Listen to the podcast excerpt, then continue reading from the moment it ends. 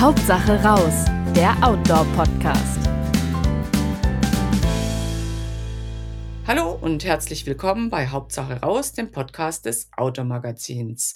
Ich bin Kerstin Rothardt von Outdoor und äh, mag mich heute sehr, sehr gerne mit einem kleinen Filmteam unterhalten von Robert Film, nämlich Marco und Katrin genannt Kate, die einen ganz tollen Film, wie ich finde, ähm, aufgezeichnet haben, nämlich den Film Wild Westwegs. Ähm, man kann es schon ahnen, der hangelt sich am Westweg äh, lang, einem der ältesten oder der älteste Fernwanderweg in Deutschland im Mittelgebirge. Ähm, Schwarzwald einmal Nord nach Sylt, Pforzheim, Basel. Und ähm, die beiden waren unterwegs am, am Westweg längere Zeit und haben wunderbare, wie ich finde, Tier- und Pflanzen- und auch Menschenporträts mitgebracht. Hallo, ihr beiden. Hallo. Hallo, Kerstin. Ich freue mich sehr, dass ich mit euch drüber reden darf. Also ich habe es ja gerade schon gesagt, ich habe äh, den Film auch mit Begeisterung geguckt, weil einfach unheimlich viel Liebe zum Detail drin ist, ganz viele kleine Dinge auch, die man so gar nicht wahrnimmt, aber auch groß, äh, großartige Aufnahmen von oben. Man sieht immer wieder den Wegverlauf, so die ganzen Höhenzüge im Schwarzwald. Und was mich persönlich sehr beeindruckt hat, war, ähm, dass es sehr, sehr plakativ war, wie die Gletscher eigentlich die Landschaft geformt haben. Also hat man es auch schön von oben gesehen, wie so die Täler ausgeschmirgelt wurden. Entsprechend war ein Sound dabei. Also sehr, sehr plastisch. Möchte ich schon mal eine kleine Werbung machen für den Film. Also ich fand's prima. Da stellt sich mir natürlich als erstes die Frage, wie kommt man auf die Idee, diesen Film zu machen? Ja, also wir sind eben selbst den Westweg gelaufen. Ist jetzt schon ein paar Jährchen her. Und ähm, nicht ganz am Stück, sondern wir haben das äh, uns eben in Etappen aufgeteilt, weil wir waren eine größere Wandergruppe. Ja gut, machen ja die meisten auch so. Genau, und ähm, eben so sechs, acht Leute immer unter einen Hut zu bringen, ist halt nicht so einfach, wie man weiß. Und deswegen haben wir da auch ein paar Jährchen eben dafür gebraucht und sind dann immer mal so zwei, drei Tage dann am Stück gelaufen. Und ähm, uns hat er damals eben schon ähm, begeistert und gut gefallen, eben weil es eben so vielfältig war. Und ähm, dann hatten wir ja in 2017 schon unseren Erstlingsfilm mhm. ähm, auf den Weg gebracht. Da ging es aber dann eher um ein Flüsschen, um die Alp.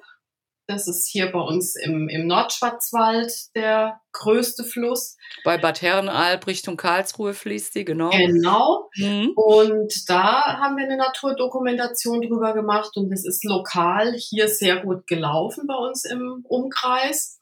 Und danach hat sich halt eben die Frage gestellt, so, jetzt könnte man doch eigentlich eine Nummer größer wagen. Und haben dann eine Ideensammlung gemacht und da war dann natürlich auch der Westweg mit dabei. Ja, ist ja auch und der Klassiker, ne? Eben. Mhm. Und ähm, dann haben wir hin und her überlegt, rauf und runter, sind aber immer wieder auf den Westweg zurückgekommen, auf die Erstlingsidee dann.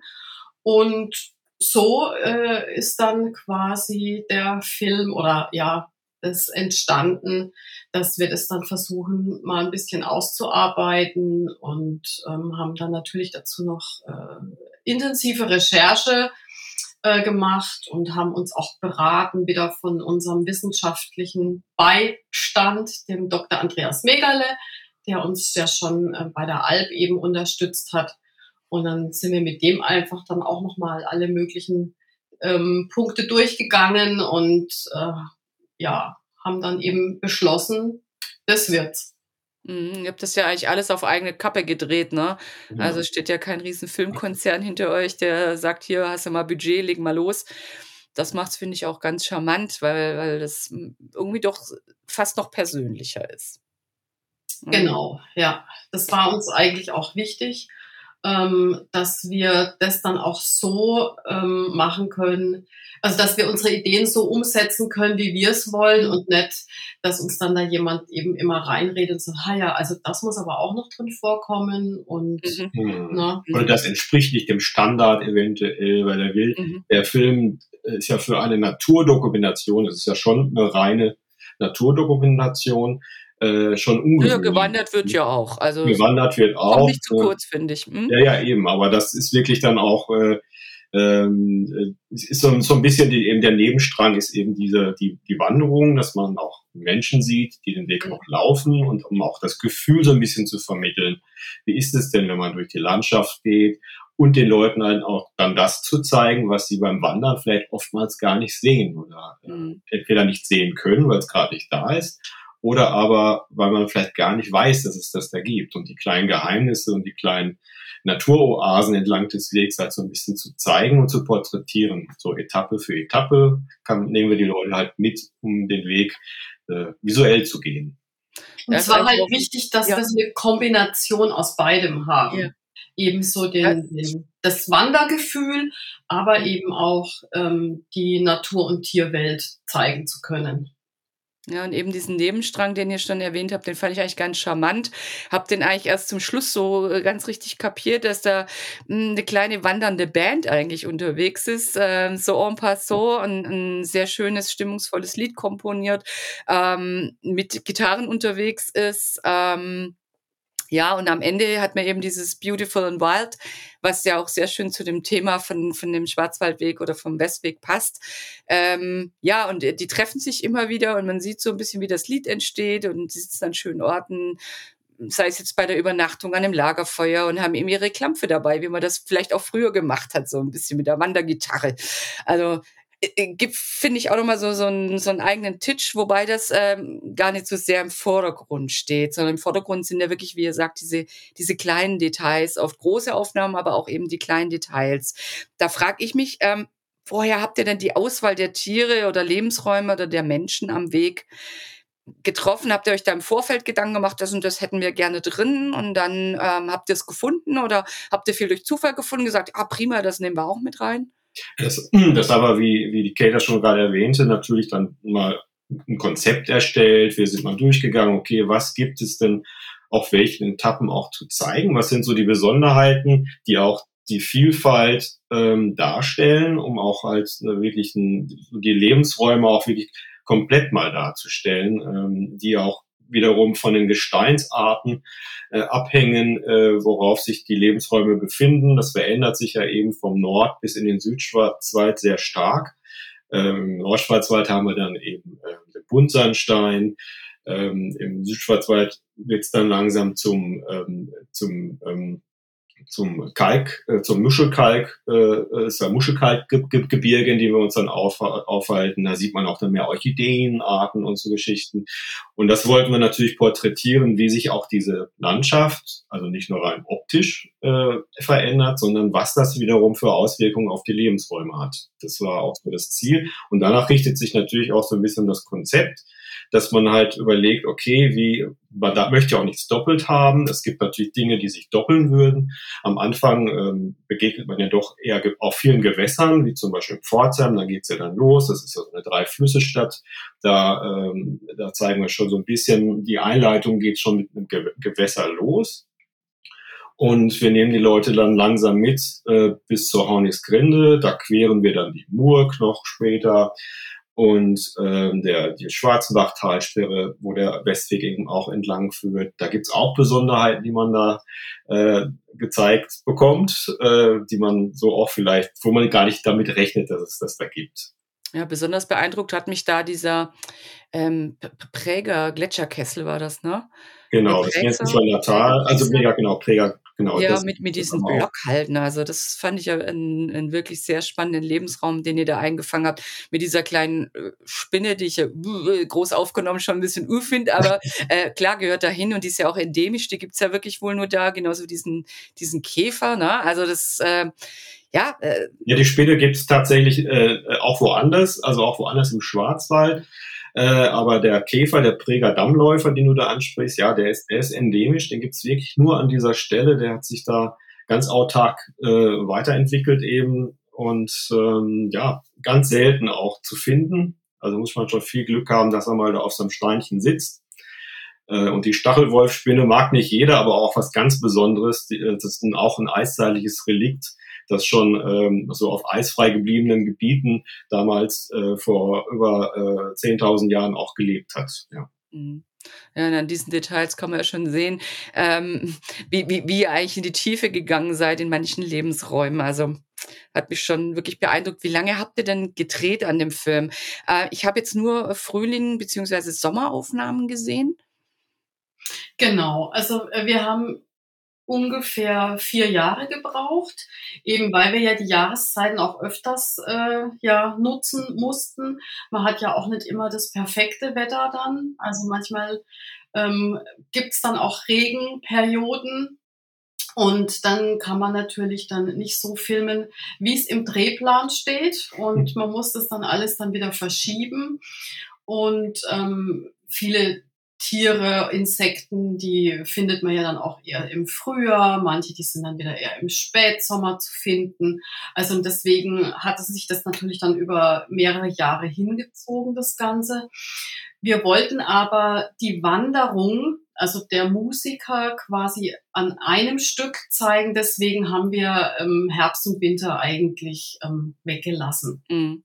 Das ja, wäre vielleicht auch nochmal ein spannendes zweites Thema, ne? das alles im Herbst anzuschauen oder eben im Winter, weil das ist ja auch ja, mal ja. wieder ganz ja. eigen. Ne? Wäre eine, wär eine neue Filmidee auf jeden Fall, dass man vielleicht den Westweg im Herbst-Winter zeigt. Das, äh, ich komme mit. komplett anders, wird allerdings frostig. Das ist beim, beim Drehen noch schwieriger. ja, sicher. Und vielleicht auch ein bisschen weniger Tiere, aber mh, hm, ja. vielleicht auch ganz spannend. Wie ja. lange braucht man denn, um zum Beispiel sowas wie die Fangtechnik des Ameisenlöwen zu filmen? Da war ich ja total beeindruckt. Der war am, an einer Talsperre, ich glaube, ähm, habt ihr den im Sand gefunden, ne? Die Schwarzenbach-Talsperre. Das ne? war die Schwarzenbach-Talsperre. Also wenn man von äh, quasi von, von oben vom kalten Brunnen, das ist ja das große Hochmoor, mhm. äh, geht man über Vorbach, da überquert man die Murg äh, und kommt dann später zur Schwarzenbach-Talsperre. Und ähm, da gibt's eben, äh, wie auch woanders, also der, der lebt nicht nur dort, der, der Ameisenlöwe, äh, aber der bevorzugt eben sandige, sandige Lebensräume, wo er seinen Fangtrichter bauen kann. Ja, und, faszinierendes Tier. Also ja, das ist wirklich, also total interessant. Das erinnerte mich halt wirklich so an Star Wars oder irgendwelche ja. anderen, anderen ja. ähm, Filme, wo irgendwelche Wüstenplaneten dargestellt werden, wo irgendwelche Tiere da rauskommen und irgendwas fangen und so. Ähm, das ist wirklich, wirklich sehr skurril, das Ganze, aber faszinierendes Tier. Und das ist ja nur die Larve, die man da sieht Film. Und, und der, dieser entwickelt sich ja dann später eben äh, zur, zur Ameisenjungfer. Das ist so eine, ja, die sieht so ein bisschen aus wie eine Libelle, Libelle. Und, aber die lebt halt eben, die, die Larve lebt eben so etwa drei Jahre unter dem Sand und ernährt sich hauptsächlich von Ameisen. Ja, aber wie lange braucht man tatsächlich, um jetzt das zu sehen, okay, da ist einer, da könnte einer sein, ähm, da ist einer, der macht gerade einen Fangtrichter, super, filmig. Also das ist da, ja. ich stelle mir das sehr ähm, aufwendig vor, auch zeitaufwendig. Man, man muss bedenken, Naturfilme ähm, haben jetzt nicht 100% den Anspruch, alles lokal direkt on location zu filmen. Wir müssen natürlich auch, was Naturschutz anbelangt, eben auch immer so ein bisschen drauf mhm. achten, mhm. dass wir die Dinge so filmen, dass wir den Tieren nicht schaden und so. Das ist also auch äh, das A und O eigentlich beim, beim ja. Naturfilm, finde ich. Das ist mir auch sehr wichtig. Und somit machen wir natürlich auch Aufnahmen unter kontrollierten Bedingungen, wie man das so schön sagt. Und das heißt, äh, da machen wir das auch mal im Garten oder so, ne? Mhm. bauen was nach, da wird dann halt der Lebensraum nachgestellt mit Licht. Das ist ja dann das Problem bei solchen Dingen. Da ist nicht immer gutes Licht, nicht immer scheint die Sonne oder die bewegt sich dann eben auch. Da muss man dann halt schauen, okay, wie kann man das lösen? Also man kann es nicht, es ist nicht so, ah, da ist einer. Ich knie mich ich knie mich nieder und film den eben. Das funktioniert natürlich nicht. Man muss wissen, wo sind die Ameisen, Ne? Also das ist ja, mhm. so, so sitzt man ein Jahr lang und filmt nur den Ameisendöwen. Ja, das ja. wäre sehr, sehr schwierig, das wäre sehr, sehr schwierig. Also nicht ganz so effizient. Deswegen wird man natürlich so hin und teilweise sind die Sachen dann eben ja nachgestellt äh, mhm. an einem anderen Ort dann eben. Ne? Ja, ich denke auch gerade dieser äh, badische Riesenregenwurm, 60 Zentimeter das Viech, also wenn man den einfach draußen wirklich äh, erwischen will, der geht ja eh nie raus und, und den dann wirklich mal zu erwischen, das äh, ist, glaube ich, eine Lebensaufgabe wahrscheinlich. Ja, aber der ist tatsächlich on location. Also das den ist ihr on location real, erwischt. Das ist wirklich real äh, an, an dem, an, genau an dem Ort gefilmt, wo man es sieht. Äh, wir haben ja eben mit noch zwei Wissenschaftlern zusammengearbeitet, die eine große Arbeit eben über diesen badischen Lebens äh, Riesenregenwurm ge ge ge gemacht haben. Und die haben mich eben an diese Lebensräume dann auch geführt. Da wusste ich schon mal, ah, da, da leben die. äh, mhm. eben halt in so Hängen äh, tief vergraben dann eben, teilweise bis zu über zwei Meter tiefe Wohnhöhlen haben die. Ganz interessant, die haben eben auch Brutkammern, die legen sich auch Brutkammern an, betreiben auch Brutpflege. Äh, also sie ernähren dann halt auch ihre Brut, äh, füttern die auch. Und irgendwann sind die, die Würmer so weit, dass sie auch sich ihren eigenen, äh, ihre eigene Wohnhöhle graben können. Und ähm, die, die ist dann nicht allzu weit weg. Also die haben ja so einen Umkreis, die grasen ja so einen Umkreis von etwa 50 Zentimetern ab. Ungefähr. Mhm. Und äh, der Kleine lebt dann quasi direkt daneben und die Mama füttert den Kleinen, sie sind noch so in, quasi in Reichweite, äh, die werden dann noch weiter gefüttert. Also ganz, ganz skurril. Äh, haben wir jetzt im Film nicht groß thematisiert, weil dann wäre die Geschichte zu lang äh, geworden, aber an sich ist es ein sehr faszinierendes Tier. Ja. Ähm, was man dann tatsächlich, also wir zeigen es ja eben auf einem Wanderweg, wie er da gerade herkraucht, und das ist äh, wirklich live gewesen. Es hat wirklich stark geregnet. Ich saß, äh, ich war patschnass. Die Kamera war, eine ist immer ausgefallen, weil die feucht wurde. Dann habe ich mir die andere schnell geholt. Äh, und äh, aber da, dafür sind es echt gute Aufnahmen geworden, so wirklich live und äh, mit allen Schwierigkeiten, die man dann so hat.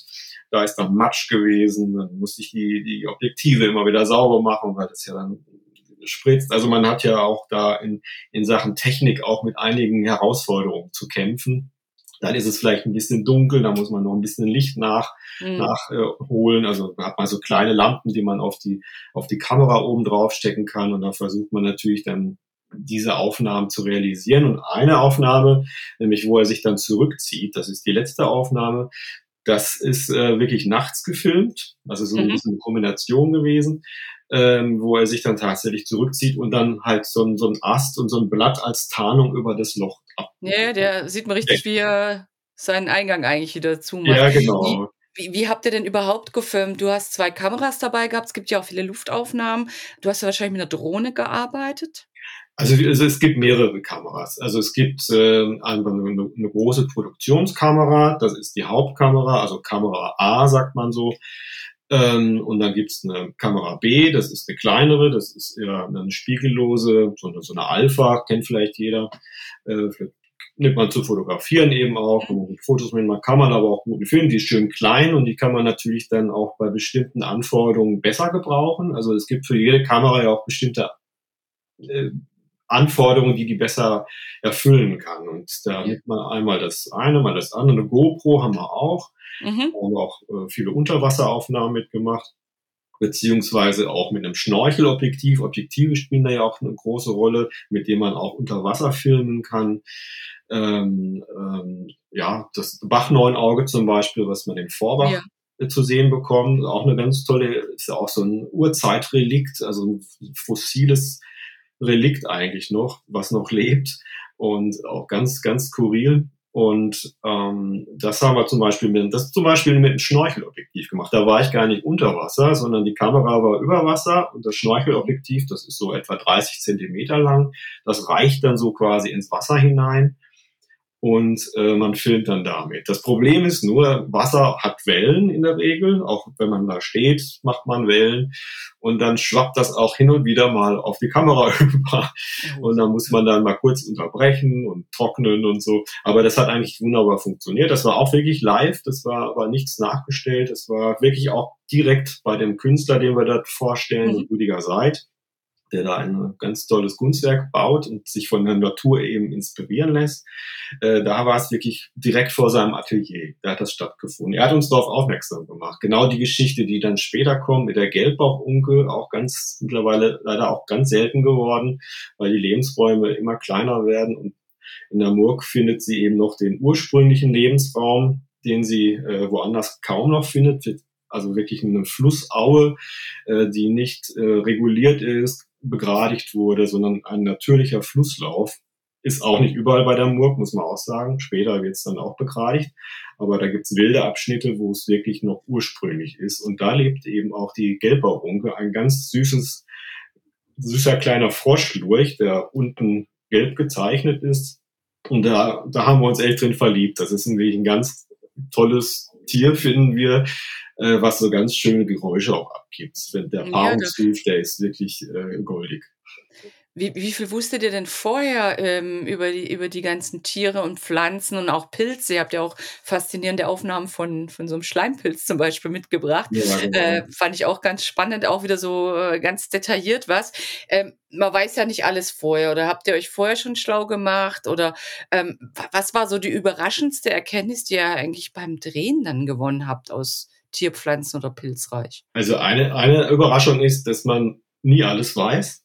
Ja. Und dass man auch vorher vieles auch nicht absehen kann. Auch wenn man den Film sozusagen erarbeitet, man schaut, welche Themen können wir zeigen, was ist da wirklich interessant.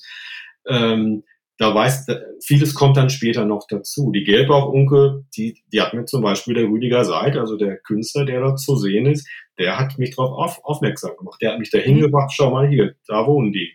Ah. Ja, das ist eine tolle Geschichte, das machen wir doch. Die Bachneuen Augen genauso, das hat er mir auch gesagt, hier, da, schau mal, hat mich angerufen, du, die sind gerade wieder da. Dann bin ich da hingefahren, hab's gefilmt.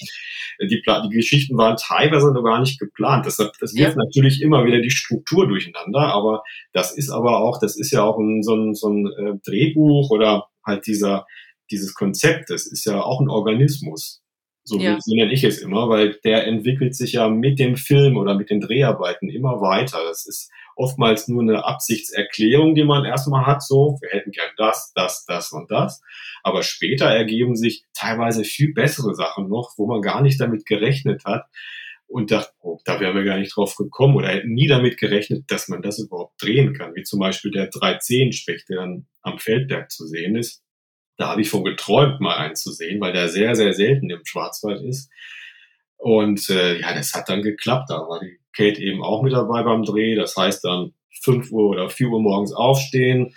Also vor, vor dem Frühstück des Spechts muss man dann halt da sein. Mhm. Und das, äh, aber das, das, das, das aber wenn man es dann schafft, und das ist dann der Punkt, wir waren natürlich mehrfach da, da gehört auch immer eine Recherche dazu. Man, man geht nie her und fährt einfach irgendwo hin und fängt an zu filmen, sondern es das heißt immer erst recherchieren, den Ort sozusagen, die Wohnung der Tiere erstmal begutachten, wo kann man sich platzieren, äh, mhm. wo fliegt er her. Jetzt in dem Fall mussten wir auch wissen, welche Futterbäume besucht er denn, weil da wollen wir ja dann stehen und ihn filmen. Und da gehört erstmal viel Recherche dazu, bevor man überhaupt die Kamera in die Hand nimmt. Da hat man erstmal erstmal ein Fernglas in der Hand, vielleicht ein Handy, um mal so ein bisschen den Lebensraum zu fotografieren. Wo kann man sich postieren? Wie ist der Sonnenstand? Da gibt es ja eben auch so Apps, dass man schauen kann, wo steht die Sonne wann, wann ist Sonnenaufgang, Sonnenuntergang, dann natürlich Wetterbeobachtung, auch ganz wichtig. Äh, und dann geht man eigentlich erst irgendwann zum Dreh, zu zweit oder meistens allein. Äh, beim Naturfilm ist es anders als beim Hollywood-Film, wo 100 Komparsen noch drumherum laufen. Das wäre dem jetzt nicht zuträglich. Also da ist eigentlich weniger, ist da eigentlich mehr. Und meistens bin ich eigentlich allein, aber äh, manchmal sind wir auch zu zweit oder ähm, auch bei den Drohnenflügen. Einer sichert dann auch ab, dass da niemand herläuft, auch bei der Landung und so Geschichten. Das ist dann schon auch wichtig. Da gibt es auch bestimmte Regeln, muss man natürlich auch beachten. Das spielt ja, bestimmt auch, auch Genehmigungen gebraucht, ne, für die genau, Drohnen. Ja. Genau, da haben wir sehr, sehr viele Genehmigungen einholen müssen und also wir haben auch überall, wo man eine Genehmigung braucht, haben wir uns auch eine geholt.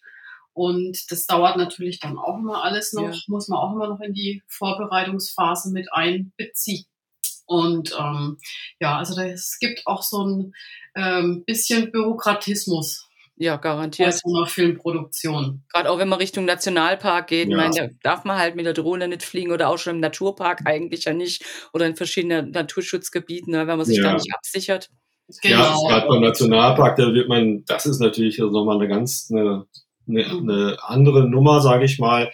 Äh, da, äh, da wird man aber auch als Filmemacher dann überrascht, dass man halt, mhm. man wird quasi an, ans Händchen genommen und man wird, da steht wirklich jemand neben einem und äh, schaut, was man macht.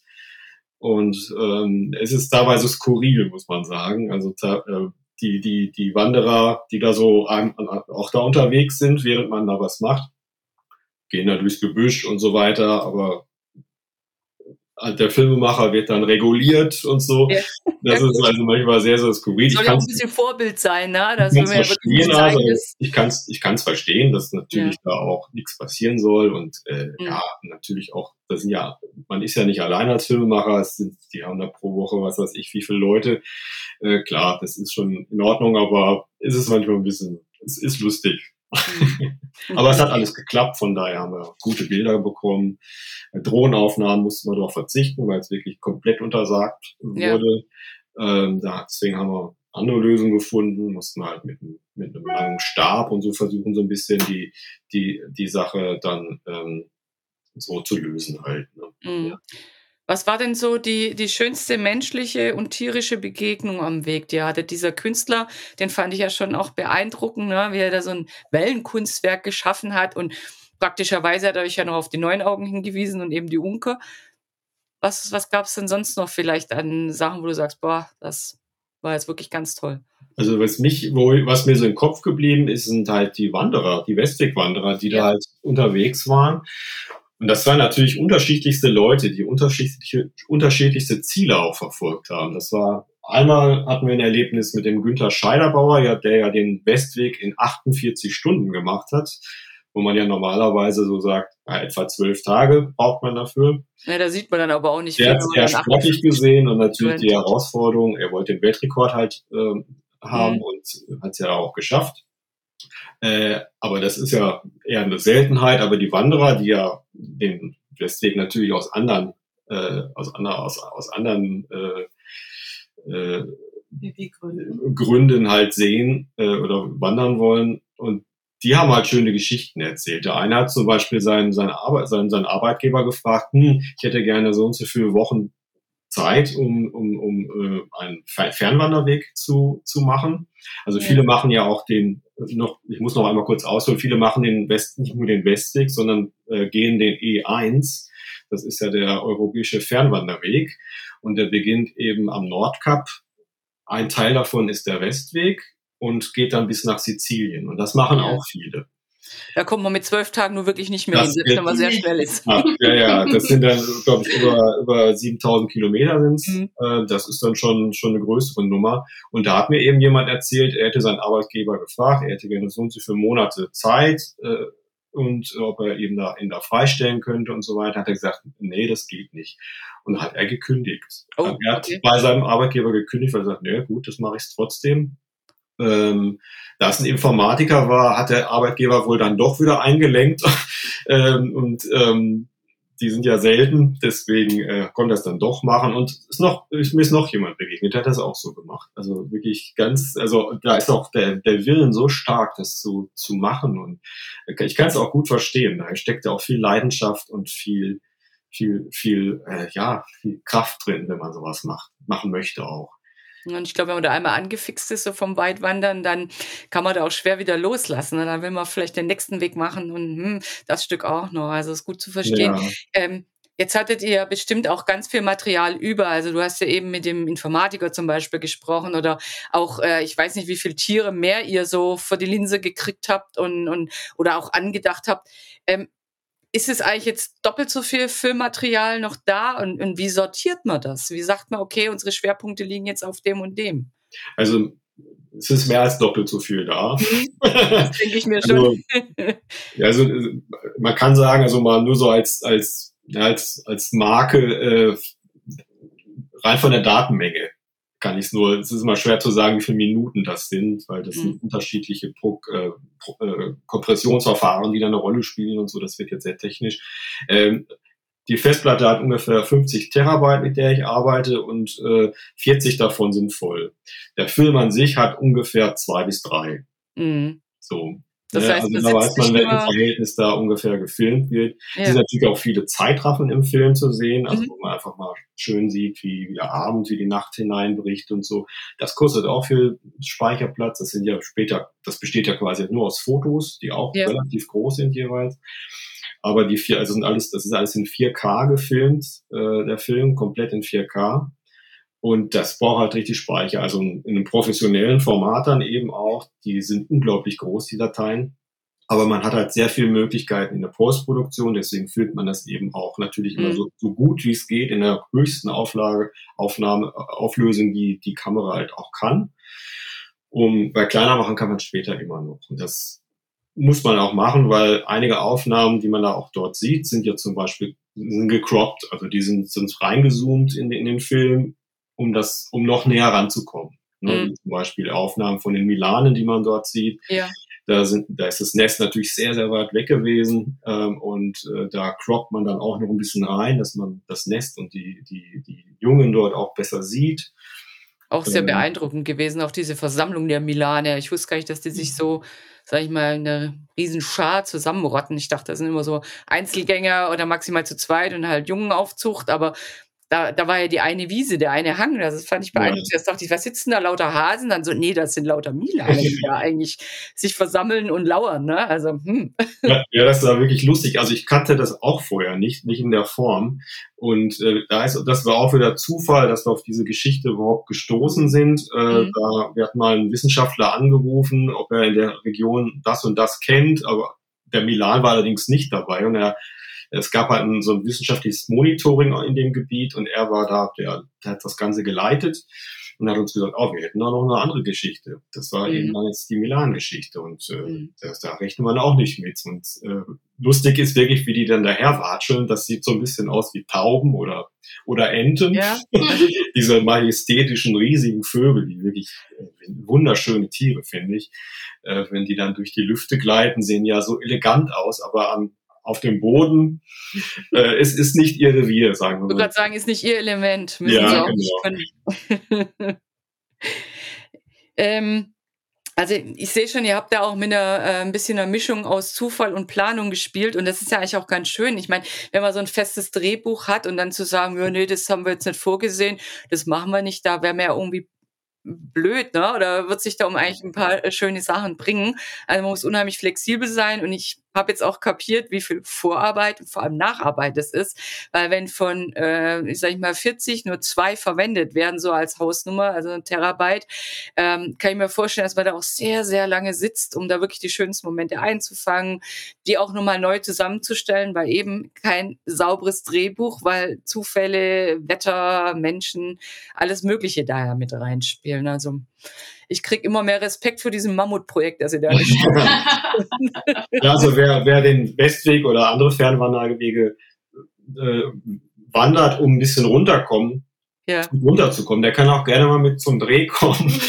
da kommt man auch sehr schnell runter. Also beispielsweise die, die, mhm. die äh, Milan-Aufnahmen, also da sitzt man im Tarnzelt stundenlang, muss man mhm. sagen. Die kommen auch manchmal vier Stunden lang nicht die Elternvögel, um zu füttern.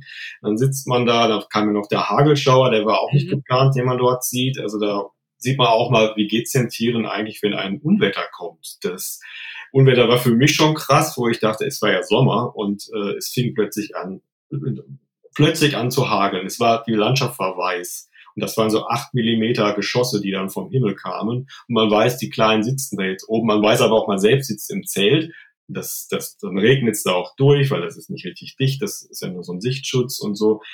Äh, ja, und das war auch nicht geplant. Und der, im richtigen Moment, als die Mutter dann kam, um die, um die, um die Jungen zu schützen, äh, da hatte ich die, die Kamera an. Und das war wirklich ein, ein Feiertag, kann man wirklich ja, sagen. Ich kam, ich. kam nach Hause und dachte, ich hab's geschafft, das gibt's gar nicht. Ne? Ja, nee. Ja. Also das, das, das fand ich auch sehr beeindruckend und man sieht auch, dass die Milanin da so richtig unglücklich eigentlich sitzt, aber doch ihre, ihre Jungen rumschützt ja, genau. mit den Flügeln. Also man sieht dem Vogel schon so richtig an, dass er auch denkt, Kacke, ja. muss das jetzt so hageln?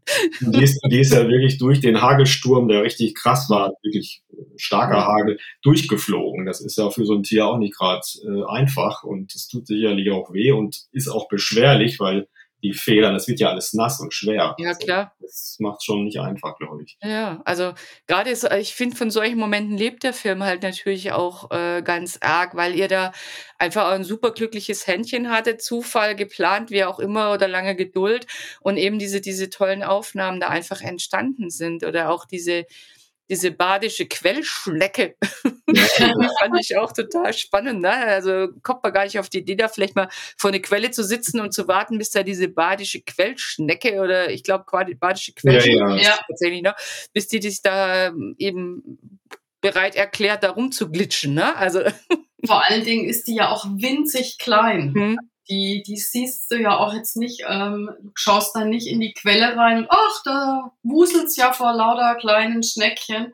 Also muss man schon auch, ähm, ja, braucht man auch schon ein bisschen Geduld und muss da dann schauen, ob die sich da jetzt auch gerade aufhält. Und ja, vor allem muss man die auch erkennen. Genau. Äh, also ich ja. würde sehen, okay, kleine Schnecke, aber ob das jetzt dieses seltene Viecherl ist. Genau, ist es also, die jetzt auch hm. tatsächlich. Ja, genau. Ich habe ja auch viel Schützenhilfe von Wissenschaftlern gehabt. Ne? Genau, also ich habe im genau. Abspann auch gesehen, Wilhelma zum Beispiel war auch beteiligt und ja, genau. verschiedene Unis, glaube ich, auch. Und also und auch bei der Schnecke zum Beispiel, da brauchen wir auch jemanden, der einem sagt, da lebt die, weil mhm. es gibt nur äh, leider wirklich nur eine Handvoll oder vielleicht, ich weiß nicht, wie viel, wie viel genau äh, Quellen, wo die überhaupt noch lebt. Das, weil das Wasser auch, äh, das wird halt auch immer mehr verschmutzt, auch ja. Quellflüsse oder aber die Quellen versiegen. Das ist ja auch jetzt ein Riesenproblem im Schwarzwald mhm.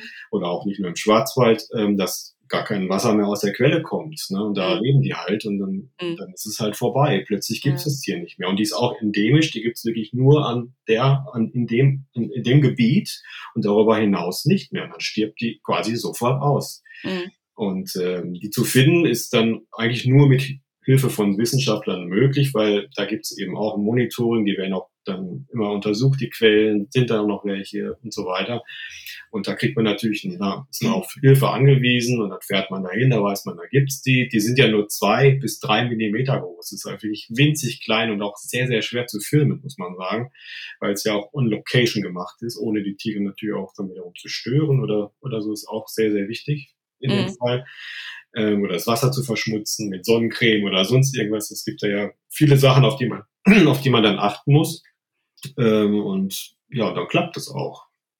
Ja, apropos Aussterben. Also ich fand auch diese, diese Doline war das, glaube ich, dieser Dolinensee, ne? Ja. Genau. Wo diese, diese äh, Eiszeit- oder Urzeitkrebse mhm. eigentlich sind, die dann auch mal ein paar Jahre liegen, die Eier dann halt im Trocknen, dann ist es eine Wiese, dann regnet es einmal und dann kommen ja. die raus und, und, und ja, leben ihr kurzes Leben, legen schnell ihre Eier ab. Und das ist ja auch äh, ganz knapp, dass das vielleicht wirklich komplett ausstirbt. Ich denke, wenn da mal 20 Jahre das so trocken ist, dass sie nicht schlüpfen können, dann gibt's diese eben nicht mehr. Ne? Und die Jahre gab's auch schon, dass die wirklich, dass die, die, die Abstände werden anscheinend auch immer größer halt, ja, was, was halt fehlt und das braucht, braucht diese Region. Da geht's um den Eichener See, das ist ja der, der eben der, der Kiemenfußkrebs.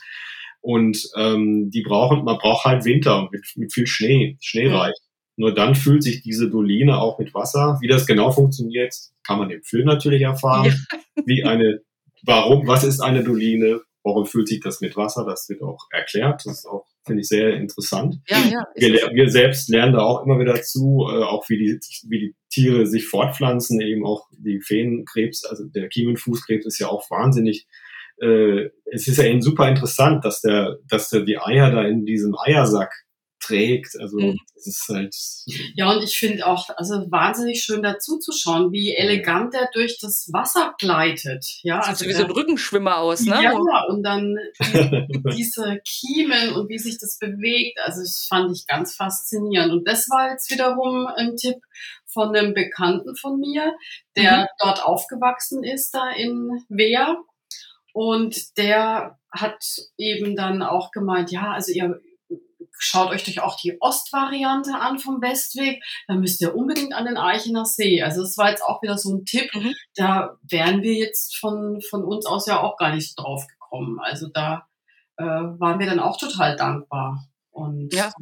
Ja. Ich fand es auch schön, dass ihr beide Varianten gezeigt habt. Das ist eigentlich ganz schön, weil die zwei Musiker mit der Gitarre, die teilen sich dann da, an Titisee war das.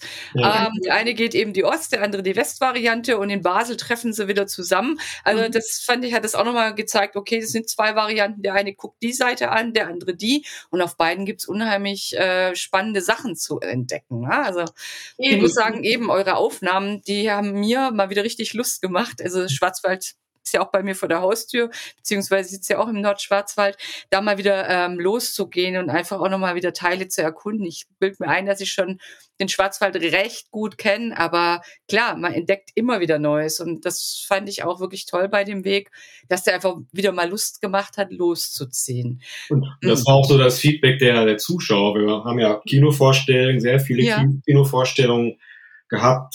Über 30 haben wir, glaube ich, sehr auch begleitet. Also wir kamen dann eben auch zum Filmgespräch dazu und so. Mhm. Und, äh, viele Vorstellungen waren zum Glück auch ausverkauft. Da haben wir Glück gehabt, dass wir auch den so ein bisschen den Nerv getroffen haben von den Zuschauern. Und äh, das ist auch so das Feedback, dass man halt, ah, das, ich dachte, ich wüsste alles, auch ähm, gerade viele, viele Leute im Schwarzwaldverein, der Schwarzwaldverein hat ja den, den Westweg überhaupt auch ähm, überhaupt äh, gemacht sozusagen, mhm. äh, 1900 äh, ungefähr war es, und ähm, pflegen den eben auch mit über 60.000 Mitgliedern, 24.000 äh, Kilometer Wanderwege wird, wird, werden vom, vom Schwarzwaldverein gepflegt. Das muss man auch mal sagen. Das ist auch ja. ein unheimliches Tolle Leistung. ehrenamtliches Engagement, ja. äh, wo viele von profitieren. Ja, das stimmt. Ja. Ähm, welches ist für euch denn der schönste Abschnitt des Wegs? Könnt ihr noch äh, den Hörern so einen kleinen Tipp geben? Mensch, wenn ihr nur ein bisschen Zeit habt, dann äh, geht doch auf alle Fälle dieses Stück. Das ist eigentlich das Schönste. Schwer zu sagen, ich weiß schon. Ja, das ist verdammt schwer. Also wir finden auch äh, immer die Höhenetappen total, ähm, ja, wie sagt man, reizvoll, reizvoll genau. Mhm. Ähm, eben weil man dann einfach schöne Blicke hat, man kann auf den Kämmen entlang wandern. Mhm. Ja, aber auch äh, unten im Tal, da die, die Vorbacher. Die Ortschaften Ecke. sind auch genau, super das, schön. Das ist ja. auch schön gewesen, die Hochmoore, Kaltenbronn und so. Also ja, also ich kann mich da gar nicht hundertprozentig festlegen, ehrlich gesagt.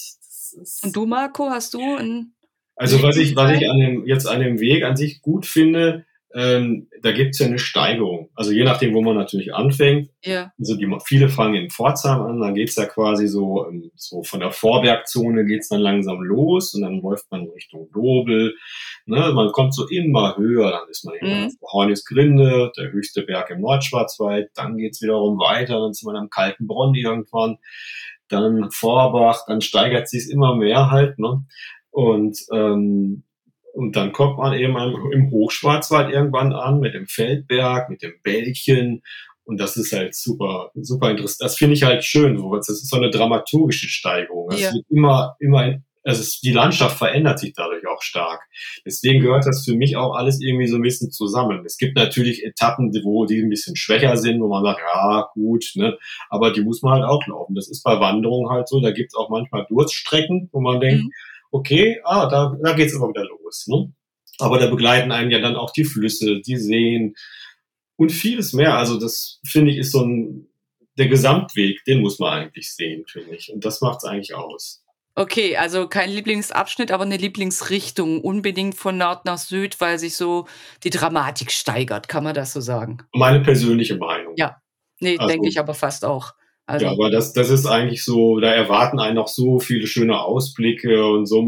Dann, dann kommt man auch gut ins Wandern, auch wenn man mhm. vielleicht jetzt noch nicht ganz so fit ist, was ja oftmals ist, wenn man sowas vorhat. Dann ist man vielleicht noch nicht ganz so trainiert. Da kann man halt auch schon so ein bisschen auf der Strecke sozusagen ein bisschen, ein bisschen üben und die Muskeln etwas trainieren. Und vielleicht ist es gar nicht schlecht, eben das so rumzumachen. Ja, ja das stimmt. Hm, Jetzt, ähm, ja, hab, ich bin immer noch ganz geflasht von diesem ganzen Film, weil der einfach so viel Lust drauf macht, mal wieder den Westweg zu gehen oder auch den, es gibt ja auch den Ostweg und ähm, es gibt ja viele schöne Wege, die man im Schwarzwald gehen kann. Da muss man auch gar nicht immer um die halbe Welt fliegen, um sowas zu sehen. Ähm, trotzdem interessiert mich natürlich, äh, was ist denn so euer nächstes Projekt? Ja, das, das ist, äh, da sind wir gerade noch dran. Also wir, wir entwickeln gerade halt äh, natürlich weitere Filmprojekte. Eins davon ist ähm, ähm, ja ist so ein bisschen die vulkanische Vergangenheit ah, äh, des mhm. Schwarzwalds. Äh, Bad Bahn zum Beispiel ähm, ist eben vulkanisch geprägt. Da war auch ein Vulkan oder mehrere Vulkane, ähm, die ganz eigen, natürlich auch ganz eigene Lebensräume geschaffen haben. Und da sind wir auch gerade dran. Da haben wir auch schon angefangen zu produzieren. Das ist so ein Teil davon. äh, in dem Film. Und ähm, da gibt's dann eben das Rheintal, die Rheinauen, alles, was so zusammen, das hängt auch alles irgendwo so ein bisschen zusammen. Und ähm, da sind wir gerade dran, äh, das Filmprojekt weiter voranzubringen. Wir filmen auch schon, wie gesagt, schon der, derzeit äh, einiges und äh, sind aber gerade dabei, den Film noch ein bisschen größer zu machen. Also wir haben den eher ein bisschen kleiner geplant gehabt mhm. Und aufgrund der, des Erfolgs jetzt auch vom Westweg-Film möchten wir den auch gerne ins Kino bringen. Und da ist 45 Minuten, das war, war eher so als Fernsehformat geplant. Yeah. Äh, das würden wir schon gern wieder größer machen. Und das, mhm. das, das, das würde dem Schwarzwald auch gerechter werden, dass man halt das ein bisschen größer auch zeigt, die Zusammenhänge noch ein bisschen äh, mhm. intensiver gestaltet. Ähm, und da sind wir gerade dran, das äh, so noch, wie ich schon sagte, den Organismus noch ein bisschen zu bearbeiten, dass das Drehbuch dann auch richtig äh, glänzen kann und auch den Film auch entsprechend präsentiert. Ja. Ja, also es klingt auf alle Fälle spannend und ich denke, da kann man auch gespannt sein. Der Wildwestwegs, der ist ja eben auch ähm, nicht 45 Minuten, sondern eine Stunde 45 Minuten. Also wirklich ähm, großes Kinoerlebnis auch. Also ich stelle mir das auch, ich muss sagen, ich habe den ja in kleiner geguckt, aber ich stelle mir diese Aufnahmen wirklich toll vor, wenn man die auf einer richtig ähm, großen Leinwand hat. Wo kann man den Film denn jetzt noch gucken? Ich meine, man kann auf eurer Seite schauen nach Termin, rupertfilm.de, schreibe ich auch in die Show Notes rein, dass man euch auch auf alle Fälle finden kann. Aber ähm, ja, wo, wo kann man den in nächster Zeit noch sehen? Oder gibt es den vielleicht auch als DVD irgendwann zu kaufen oder als kostenpflichtigen Stream? Also, äh, was jetzt auf jeden Fall im Sommer kommt, ähm, sind Open-Air-Kinos. Oh, fein, ja, das kann ich das, mir gut vorstellen. Mhm. Genau, und also das sind wir jetzt ähm, einmal in Löchgau, das ist da in der Nähe von äh, Vaihingen-Enz. Dann sind wir auch, ähm, habe ich glaube ich gesehen, bei dir in der Nähe, Bad Teinach-Zabelstein. Ah. Da wird auch äh, ein Open Air stattfinden. In Hirsau? In dem, ähm, da gibt es ja mal den Kino-Sommer, Open Air Kino. Ja, genau da. Ja. Ah, mhm. ja, und das dann, den Berg runter. genau, dann auch in, in Pforzheim. Da gibt's auch ein Open Air. Das ist dann im Juli, findet das statt.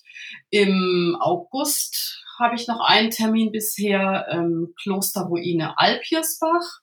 Mhm. Das ist auch eine ganz, ganz tolle Location. Ja, und ähm, bei einigen ähm, anderen bin ich halt jetzt noch in der Abstimmung. Da mhm. wird aber auf jeden Fall auch noch einiges kommen.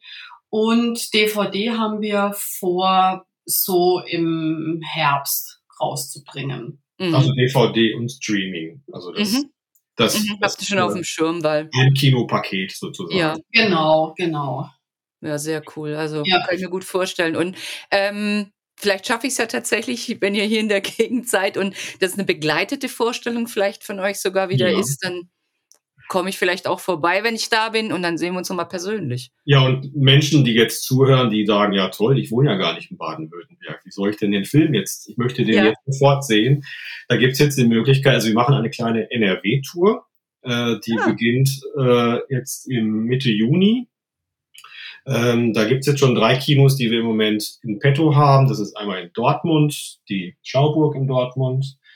Äh, dann in, sind wir in Bochum, und in Gelsenkirchen sind wir jetzt. Und wir versuchen jetzt gerade noch das Rheinland auch dann irgendwo mitzunehmen, auch Düsseldorf, Köln und noch mhm. viel mehr. Also wir planen halt schon eine größere Tour. Ähm, wir sind aber, wie gesagt, gerade noch ähm, auf Recherche beziehungsweise kontaktieren die Kinos. Die können sich auch gern bei uns melden. Also falls jetzt jemand von einem Kino zuhört oder Zuschauer, die denken, das wäre toll bei uns im Kino, das zu sehen, einfach die Kinobetreiber vielleicht auch ansprechen.